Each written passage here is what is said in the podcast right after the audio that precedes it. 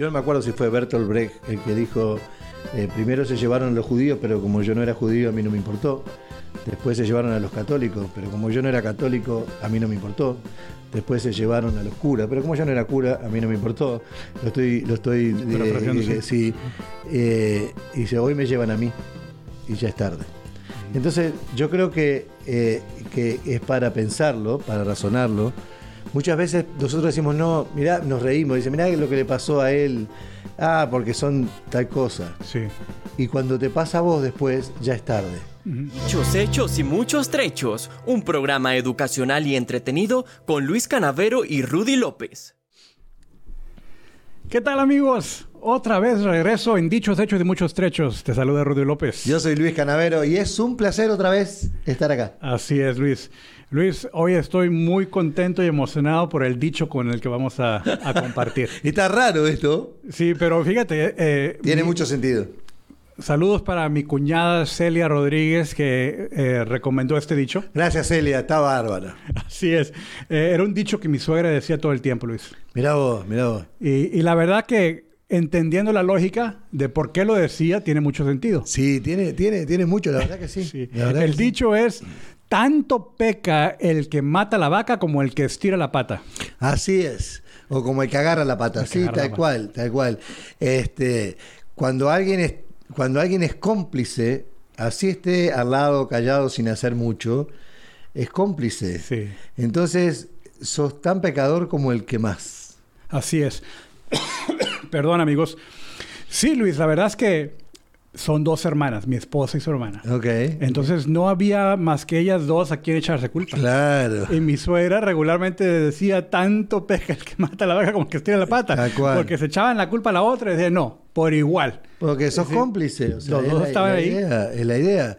Si, si vos ves que están cometiendo un, un delito, digamos, o algo malo, y no decís nada, Sí.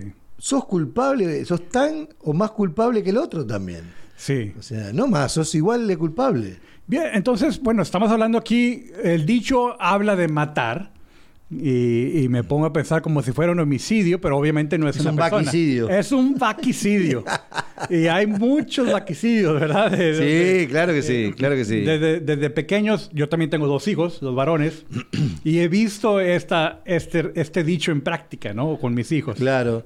Bueno, hoy, hoy hay un tema que está como en el tapete, digamos, como decimos nosotros, que está eh, eh, en- en- por encima, que es el bullying en las escuelas y demás, ¿no? El bullying es algo que normalmente lo hace alguien en particular, eh, eh, lo hace mm, una persona, por ejemplo, pero si vos estás al lado de esa persona que está haciendo bullying, estás filmando, lo estás viendo, lo estás alentando, sos igual de culpable.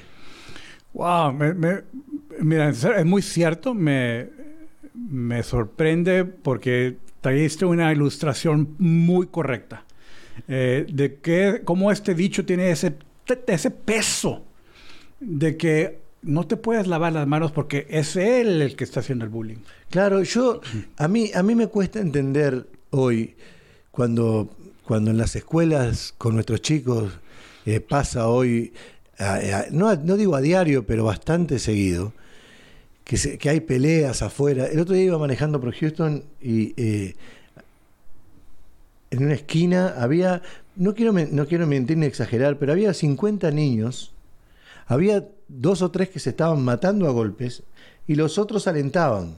Sí.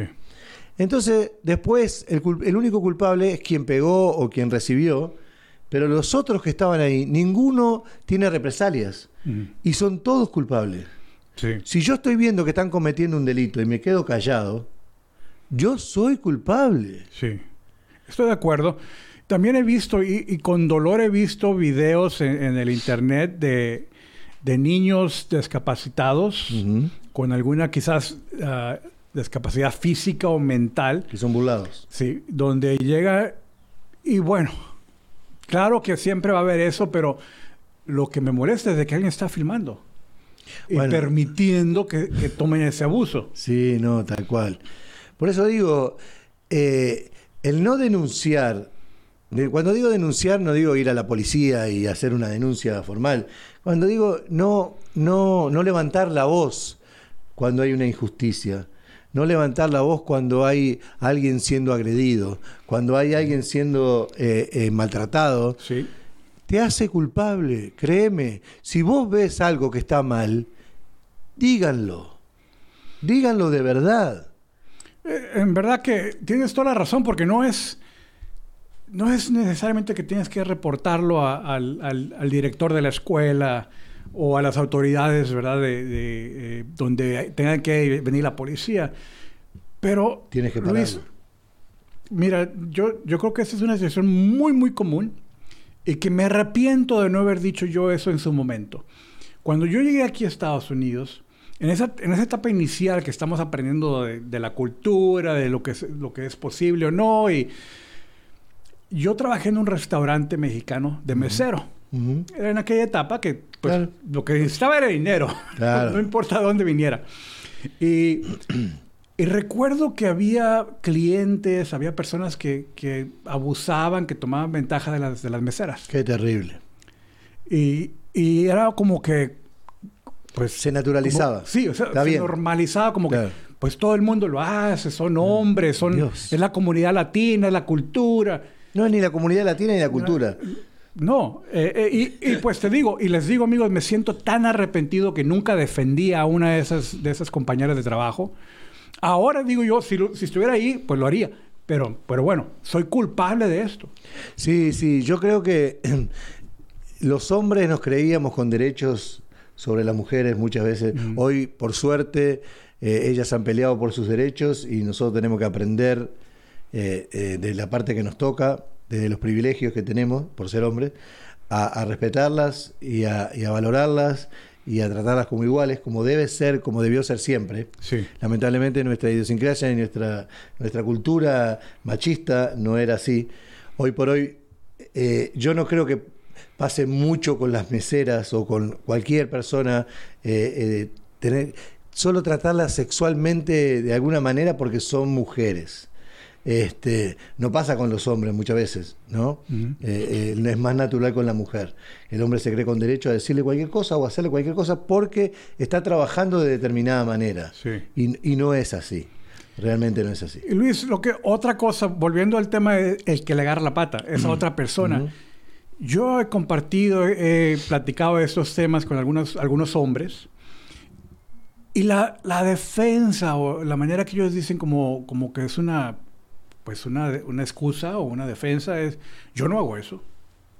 O sea, como mientras yo no hable mal o yo no, yo no me dirija así a una mujer, bueno, él, o él por allá lo hacen, no es mi culpa, yo estoy bien. Bueno, eso, yo no me acuerdo si fue Bertolt Brecht el que dijo, eh, primero se llevaron los judíos, pero como yo no era judío, a mí no me importó. Después se llevaron a los católicos, pero como yo no era católico, a mí no me importó. Después se llevaron a los curas, pero como yo no era cura, a mí no me importó. Lo estoy, lo estoy, eh, sí. sí. Eh, y dice, hoy me llevan a mí y ya es tarde. Entonces, yo creo que, eh, que es para pensarlo, para razonarlo. Muchas veces nosotros decimos, no, mirá, nos reímos, dice, mirá lo que le pasó a él, ah, porque son tal cosa. Sí.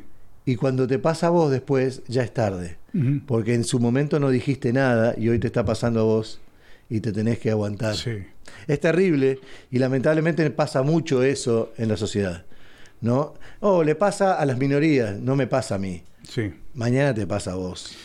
Sí, y no tiene que ser, porque, porque mira, me estoy acordando claramente de una conversación que tuve yo en una organización donde yo trabajaba, donde los vendedores tomaban ventaja de los clientes.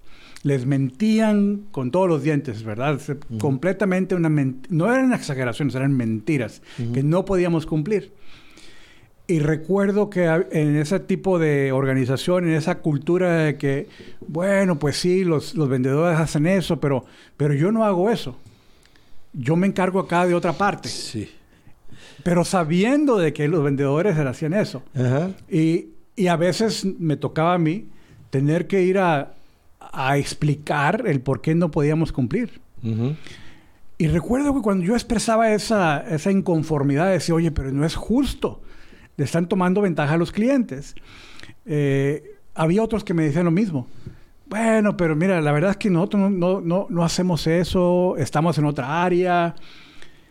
Y me dejas con ese pensamiento. Entonces, cuando te toque a ti, que alguien que un vendedor te, toque, te, te tome ventaja, ni modo, pues nunca, nunca hablaste en contra, entonces mm. es como que la justicia, ¿no? el karma que dicen. Y pasa, vos sabés que, Rudy, pasa mucho en, los trabajos. A mí me tocó trabajar en un lugar donde se trataba muy mal a la gente eh, por parte del dueño del lugar. Y, no nos dábamos mucho cuenta porque trataban mal a otros, sino a mí. ¿no? Entonces, nunca dijimos nada y echaban a uno y echaban al otro y así sucesivamente. Eh, eh, y llegó el turno de que me pasó a mí. este, él, dijo algo que no correspondía y yo dije, yo me voy. No me echó, pero dije, yo me voy. Este, porque bueno, me podés decir lo que me acabas de decir. Entonces, él me trató, me usó una palabra no correcta conmigo. este, entonces, listo, yo me voy, eh, renuncio después el, vicepresidente, digamos, me quiso hacer volver. de ninguna manera. Si el señor no baja y no se pone. Pero yo pagué por no haber dicho nada durante muchos años, donde vi que pasaban esas cosas y nunca dije nada. Sí, y no tiene que ser en la misma organización, puede ser en otra parte. Sí, sí, sí. Porque es, es, es lo que estamos fomentando. Yo, porque me quedó muy impresionado en esa compañía, pero en otras también que lo he visto, es de que el resto de, la organización, del equipo, se queda callado. Y, como decir, bueno, no me tocó a mí, no fui yo, fue alguien más. Sí, estuvo mal, pero fue alguien más.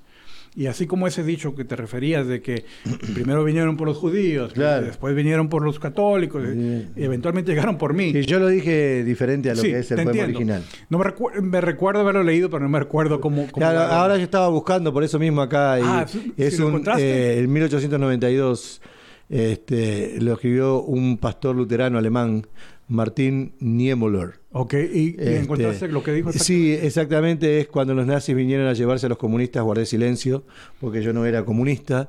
Cuando encarcelaron a los, a los socialdemócratas, guardé silencio, porque yo no era socialdemócrata. Cuando vinieron a buscar a los sindicalistas, no protesté porque yo no era sindicalista. Y termina diciendo lo mismo, cuando vinieron a buscarme a mí, no había nadie más que pudiera protestar. Es un poco eso. Cuando me vinieron a buscar a mí, ya era tarde. Pues son palabras muy profundas, porque es lo que frecuentemente, o sea, y, y, y, tengo contacto con algunos ex compañeros que eventualmente concluyeron lo mismo, así como dijeron, bueno, se llevaron allá, despidieron a otro, pero eventualmente me tocó a mí también. Claro, porque, porque la vida es así, eh, eh, pasa por todos. Entonces, cuando vos ves una injusticia, algo que está mal, tenés que decirlo, tenés que, tenés que hacerte notar. Eso es lo que yo admiro de los jóvenes. Cuando uno llega a cierta edad no lo hace. Sí. Los jóvenes normalmente pelean por un mundo mejor, a veces equivocado, a veces exagerado, pero ellas pelean por un mundo mejor, pelean porque creen que se puede, porque, porque tienen la juventud, tienen la energía, tienen y, hay que valorar eso. Hay guiar, sí, pero valorar que ellos tengan la intención de cambiar el mundo. Sí.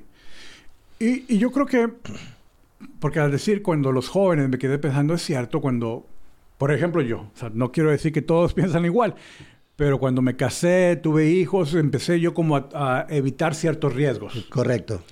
Y quizás algunos lo evitan desde la perspectiva, no, no, digo nada porque si me corren ya no tengo ingresos. Correcto, es por esa razón. Y, o, puede ser porque, ¿qué tal si el que está golpeando allá me viene, a golpear a mí?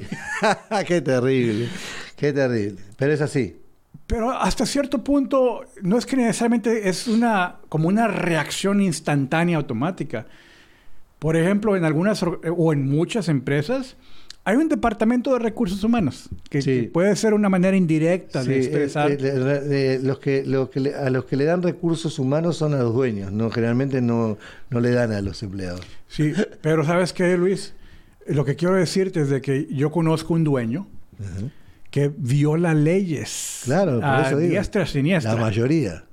No, no, no digo la mayoría, no. No, no pero, pero sí pasa frecuentemente, ¿verdad? Y lo que quiero decir es de, de, reportar algo, por lo menos para decir, oye, hay evidencia y los empleados se quejaron.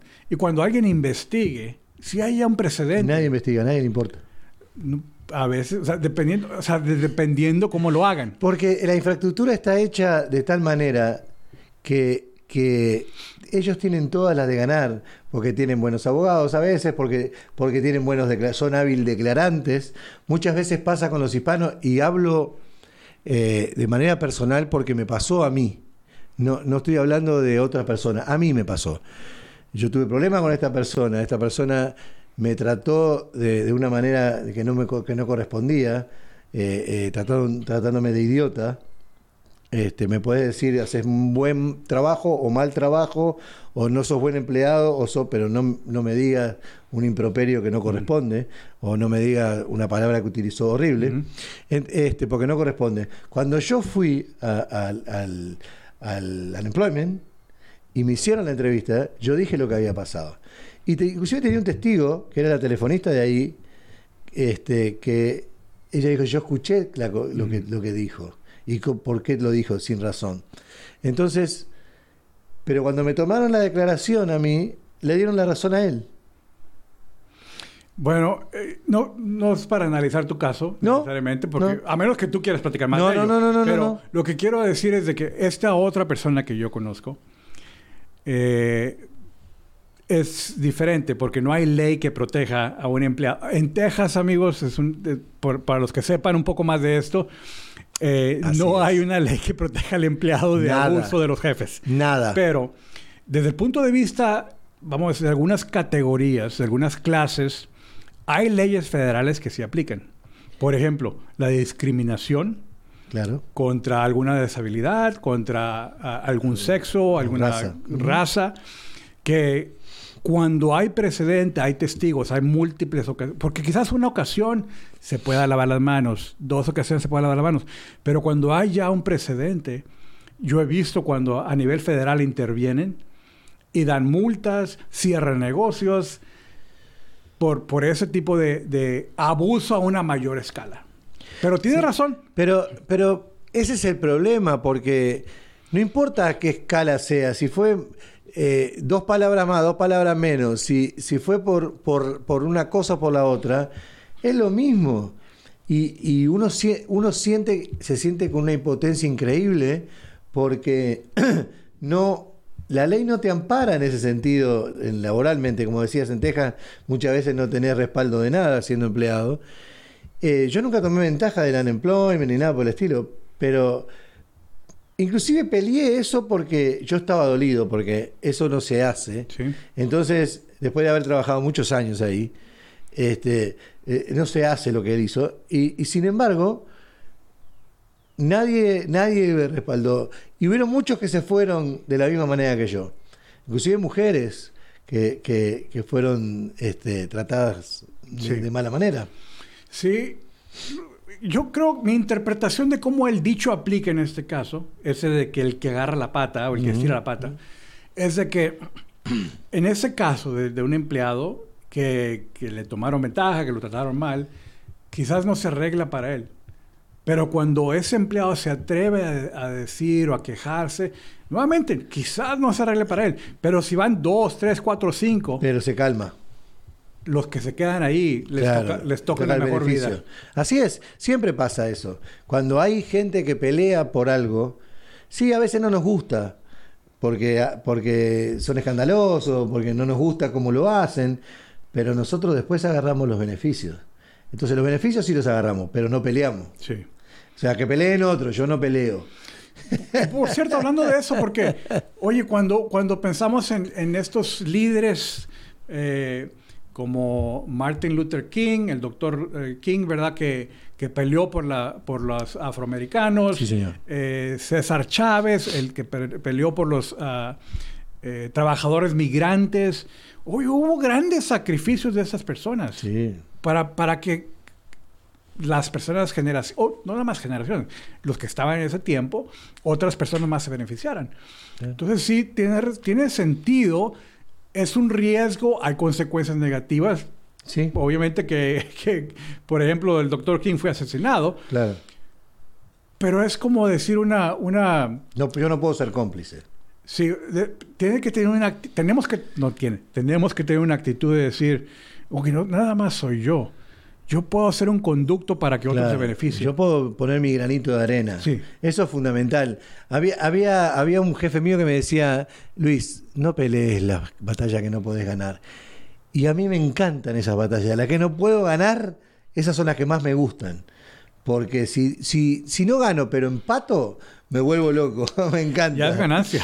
Sí, por eso digo. Porque, porque al final de cuentas Ay, ese es el dicho que sigue. Claro, claro. porque tienen que ver, muchas tienen que ver.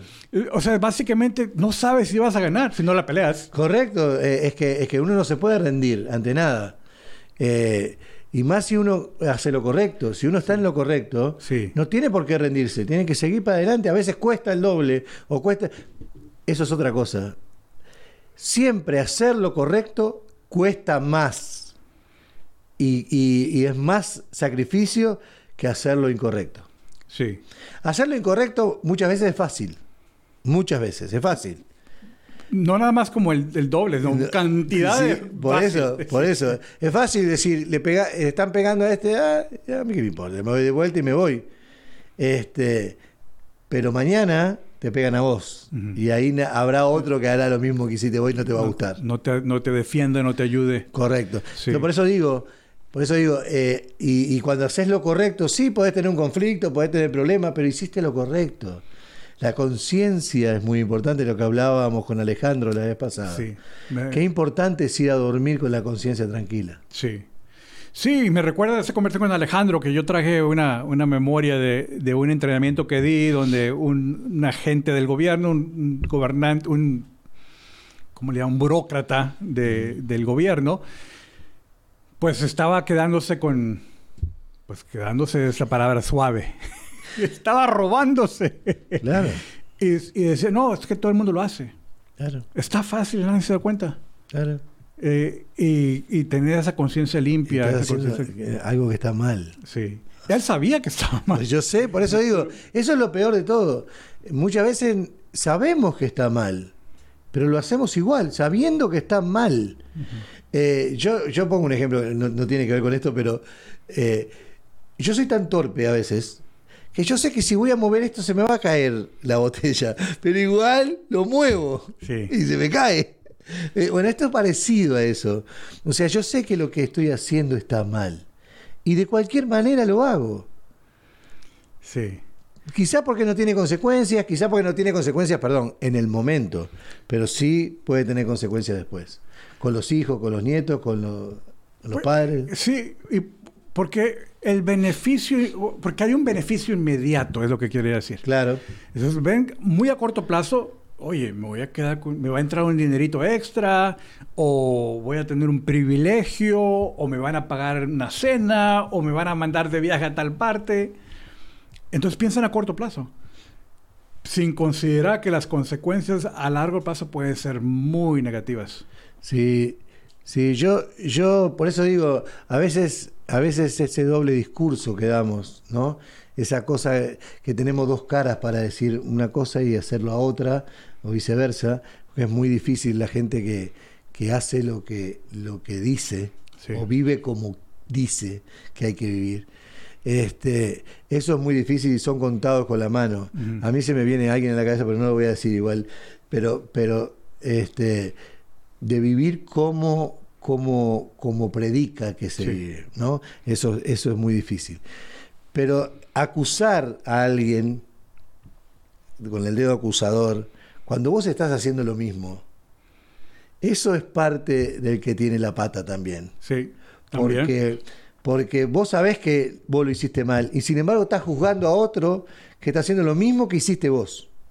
Lo mismo. A, veces es, es, algo diferente, Luis, pero como que porque yo no hago eso, entonces él tiene más culpa que yo.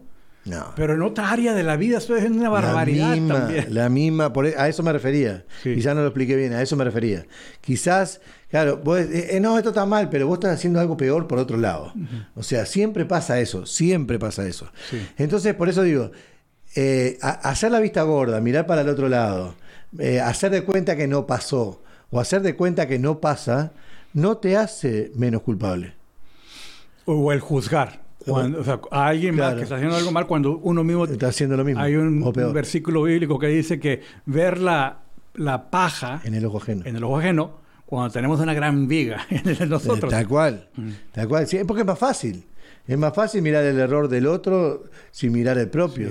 Lo que yo quisiera enfatizarlo es porque, porque esto es lo que, por lo menos mi conclusión en los cincuenta y pico años de vida que tengo, es de que nadie puede ser perfecto. No. Pero no significa que no debemos de intentar Hacer lo correcto. de hacer lo correcto.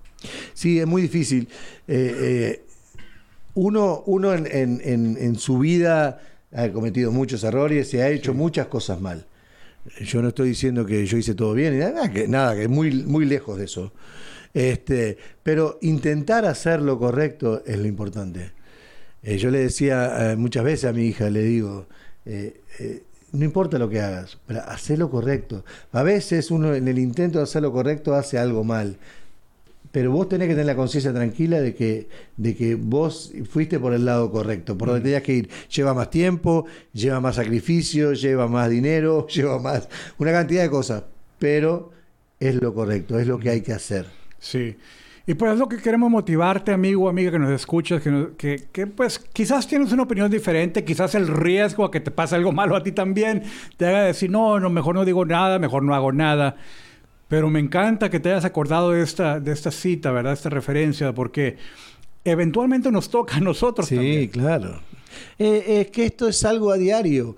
O sea, esto nos pasa en la vida a diario. Nosotros vemos injusticias y cosas malas a diario. Sí. Y sin embargo, y sin embargo no aprendemos. Nos cuesta aprender Sí. que, que las cosas van por el carril que tienen que ir. No importa si, si, si es de un lado o del otro, no importa. Tienen que ir por el carril que tienen que ir. Porque, porque así tiene que ser, porque así vamos a ser mejores todos. Sí. Todos. Claro que sí. Y aunque sea, porque también te- esta es otra frase que tú dijiste, poniendo tu granito de arena. Claro. Porque muchas veces se minimiza, "Ah, no es nada lo que esto, no- mejor- ¿para qué hago algo? Porque no es nada. Pero esos veces- naditas chiquitos se van acumulando. No sé qué tiempo tenemos ya, pero muchas veces se dice, Rudy, eh, y, y yo tengo un hijo, entonces mi hijo, no, no tengo hijos, esto es un ejemplo nomás. Eh, eh, yo tengo un, tengo un hijo y mi hijo comete un error, pero yo soy el responsable, el dueño del lugar. Y mi hijo comete un error dentro de ese lugar. Entonces alguien honesto viene y dice, tu hijo cometió un error. Entonces yo tapo todo, eh, le hago la vida imposible a la persona que me dijo que mi hijo había cometido un error. El tema no está solamente en la injusticia que se hizo con quien puso en su lugar al hijo, sino que le estamos enseñando al hijo cómo hacerlo mal. Sí. Hemos hablado en episodios ah, pasados, Luis, acerca del, del sistema educativo, Sí. donde se ha corrompido el, eh, eh, lo que verdaderamente es, eh, bueno, es mi opinión, pero creo que la compartes. Lo que el maestro, la maestra hace, se ha degradado, no porque ellos, eh, los maestros lo hayan degradado, sino porque los padres han degradado el valor que ellos, que los maestros agregan. Sí, Y- vos sabés que me toca en, en- en- en, eh, o sea, en lo propio, ¿Sí? porque este, alguien muy cercano a mí, tengo dos maestras en la familia, este, y, y realmente sí, es así. Yo recuerdo en mi época, este, que no era mal, mejor ni peor, era diferente. Eh, cuando yo, cuando la maestra llamaba a mi casa, mi padre me decía, ¿qué hiciste? O sea, algo hiciste porque la maestra me está llamando. No, papá, yo no hice nada. Sí, algo hiciste porque la maestra me llamó. O sea, si no, no me va a llamar. ¿Para qué me va a llamar la maestra? Ahora es al revés. Sí. Ahora van a la escuela y le dicen, ¿qué le hizo usted a mi hijo? O sea, la maestra se levantó ese día y dijo, hoy voy a molestar a Rudy López. O sea, no pasa. No pasa eso. Si el niño tiene, bueno, puede, puede que pase por otras circunstancias, puede haber malos y buenos maestros en todos lados, pero generalmente los maestros ponen las calificaciones de acuerdo a lo que el niño hace en la clase. Esa es la realidad. Es una profesión muy sacrificada. Es muy- yo no lo haría, como- yo no lo puedo o sea, hacer. no es como que necesariamente eh, eh, hacen ese tipo de trabajo porque ganan un gran salario. Entonces, es un, eh, los maestros tienen un, deseo por agregar valor a sus estudiantes. Claro que sí. no tienen una, la, gran, gran mayoría, no tienen una malicia en el corazón de que, como dices tú, me voy a levantar hoy para ir a, darle un coscorrón a fulano. No, por eso. Hay cosas, hay cosas que pasan maravillosas. Eh, cuando voy por la calle con, con la maestra que me acompaña a diario, y la reconocen y los chicos vienen corriendo y le dicen mis canaveros y le dan besos y todo lo demás. Es una satisfacción que corre de la punta del dedo del pie hasta la cabeza, este, porque es hermoso ver que tus estudiantes te reconocen como, como alguien. Yo cuando, yo tengo, hasta hace muy poco tenía contacto con mi maestro de quinto año de escuela. Él me marcó muchísimo en la vida. Sí. Fue un maestro excepcional, el maestro Oscar Pereira, que le mando un abrazo grandote, que está en 33 ahora en Uruguay. Un maestro extraordinario, que no solamente me marcó a mí, sino a una generación de, niños que somos, que todavía estamos en contacto y que hablamos de maestro porque maestro extraordinario, como pocos. Ese tipo de maestros hoy no los valoran. Sí. Y eso es lo que amima, porque piensan que la escuela los, en la escuela le dan educación a los niños. Los niños van a aprender en la escuela. La educación se la dan en la casa. En la casa es donde usted le pone los límites, donde usted le dice lo que tiene que hacer, lo que está bien, lo que está mal. La escuela le enseña matemáticas, geografía, ciencia, español, lo que fuera. Pero en la casa es donde uno le da valores a los sí, y es precisamente, volviendo al, dicho, esa segunda parte del dicho, tanto peca el que estira la pata también. el que es cómplice. En este caso, el cómplice son los padres. O, quizás es al revés, quizás el cómplice es el, el niño, pero eh, están poniendo la culpa. Claro, yo no creo que sea culpable el niño. El niño es niño. El niño dice, oh, este niño es malo. El niño no es malo porque sí, muchas veces. La mayoría. El niño es porque lo enseñaron así. Dice, qué caprichoso que es este niño. Y sí, si en la casa le dejan hacer lo que quiere, normalmente es caprichoso. Sí, sí. Y se le agarran con los niños. No. No tienes toda la razón. Eh, no lo dije bien, pero, pero estoy completamente de acuerdo contigo. No nada más, y, amigo, yo también tengo maestras en la familia. Sí, sí, sí. Pero quizás no sé, no conozco el sistema educativo porque no, mis hijos crecieron en Estados Unidos. He vivido en Estados Unidos toda una vida. No sé si en Latinoamérica todavía existe ese tipo de, de tradición de que el maestro se le respeta. Pero en muchas cosas yo veo como los padres ahora inmediatamente toman el lado del niño, como que es un santo, como que no hace nada malo, y la culpa de todo es la maestra. Lo peor de todo es que eh, yo no soy maestro, ¿no? Este, yo solamente agarro historias de muchos lados. Tengo muchos amigos maestros en Uruguay, acá, en todos lados, este, que les mando un beso grande, que los quiero una cantidad. Este, pero la realidad es esa. Eh, a los maestros hay que respetarlos. Sí. Bien, amigos, yo creo que con ese pensamiento, con esa, esa me emociona, me emociona, me emociona un poco.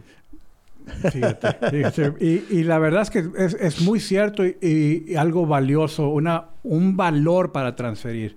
Porque no solamente son los maestros de la escuela primaria, de, una persona que te agrega valor, que te enseña, que te quiere dar la, o sea, que te, que te agarra la mano y te, y te, quiere mover a un mejor nivel, también es maestro. También es alguien que te quiere ayudar y cuando los desvaloramos, los menospreciamos, verdaderamente otra vez aplica el dicho. Somos culpables de, que, de que esta profesión no sea tan valorada como... Y los maestros, los maestros quieren a los niños. Sí. Cuando, porque saben que son buenos niños, que los, niños no son culpables de nada. Definitivamente, yo no, no, tampoco tenemos estudios de la Universidad de Machachuche. No, no. pero, yo creo que si ustedes conocen maestros, tienen un gran corazón y quieren ayudar a esos niños. Así es que terminamos con ese pensamiento, ¿verdad? Para positivo, para, arriba. Arriba los maestros, no importa el país, no importa la ciudad, se les celebra.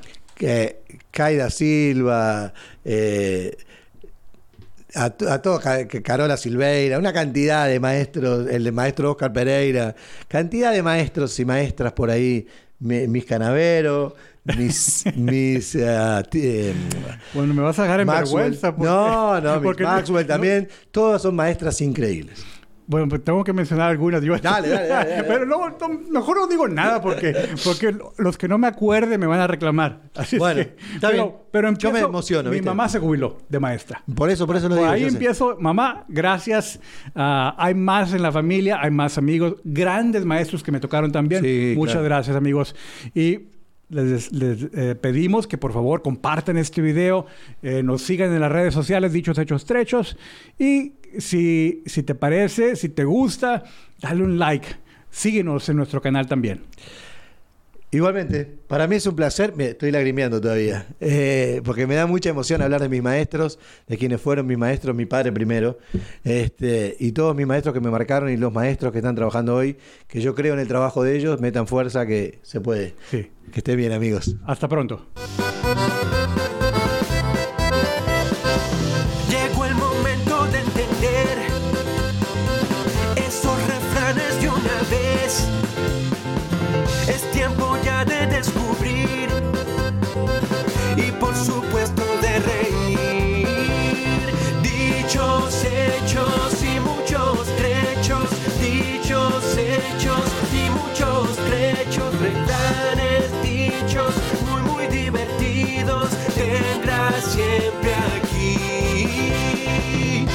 Hechos y muchos trechos.